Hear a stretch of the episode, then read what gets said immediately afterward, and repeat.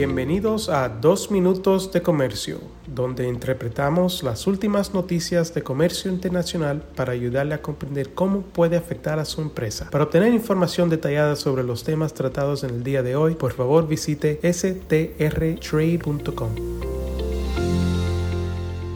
Soy Álvaro Ferreira, consultor independiente con Sandler, Travis Rosenberg, y es un gusto saludarles nuevamente este martes 4 de abril de 2023. No sé si alguno de ustedes tuvo la oportunidad de escuchar el audio que hicimos el pasado 7 de febrero sobre una prohibición que adoptó el Estado de Nueva York a finales del año pasado sobre la venta y la oferta para la venta en todo el estado de prendas de vestir que contengan sustancias perfluoroalquiladas y polifluoroalquiladas, conocidas como sustancias PFAS por sus siglas en inglés, que hayan sido añadidas intencionalmente a dichas prendas.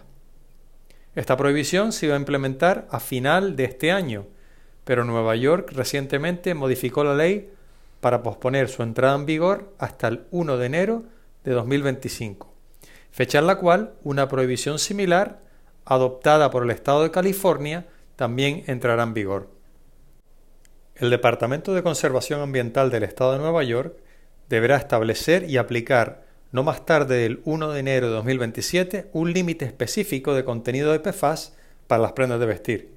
Además, las prendas de vestir para condiciones de humedad severa en exteriores, que estaban excluidas de la prohibición inicial adoptada por el Estado de Nueva York, serán incluidas en dicha prohibición a partir del 1 de enero de 2028.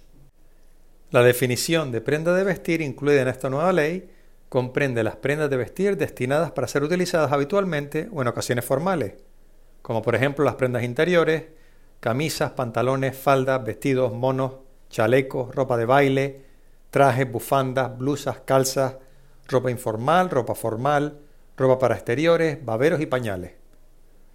El término prenda de vestir no incluye uniformes profesionales utilizados para proteger al usuario de peligros para la salud o el medio ambiente, incluidos los equipos de protección personal y tampoco incluye las prendas de vestir para condiciones de humedad severa en exteriores, que la ley define en una categoría separada. El término prendas de vestir para condiciones de humedad severa en exteriores se refiere a la ropa para exteriores, es decir, prendas de vestir destinadas principalmente para realizar actividades al aire libre, como senderismo, acampada, esquí, escalada, montar en bicicleta o pesca, que sean productos para uso extremo y prolongado diseñados para expertos en deporte al aire libre, para aplicaciones que brinden protección contra la exposición prolongada a condiciones extremas de lluvia o contra la inmersión prolongada en agua o condiciones húmedas, como la nieve, para proteger la salud y la seguridad del usuario y que no se comercialicen para uso general. La prohibición PFAS para este tipo de ropa entrará en vigor el 1 de enero de 2020 28, como mencionamos anteriormente, mientras que la prohibición PFAS para el resto de prendas de vestir, a excepción de los previamente mencionados uniformes profesionales, entrará en vigor a partir del 1 de enero de 2025.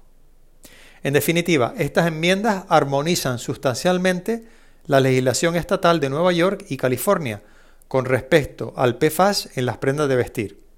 Y aunque existen algunas diferencias importantes entre las dos, las restricciones principales entrarán en vigor al mismo tiempo. En Sandler, Travis y Rosenberg seguiremos monitoreando las iniciativas estatales más relevantes para el comercio internacional. Y mientras tanto, solo me queda enviarles mi más cordial saludo. Con profesionales en nueve oficinas, Sandler, Travis Rosenberg es la firma de abogados más grande del mundo dedicada a asuntos legales de comercio internacional, aduanas y exportación. Este podcast es exclusivamente para fines informativos y no constituye un servicio legal. La contratación de un abogado es una decisión importante que no debe estar basada solamente en publicidad. Pídanos que le enviemos información gratuita por escrito sobre nuestras cualificaciones y experiencia. Envíenos un correo a strespanol.strtrade.com.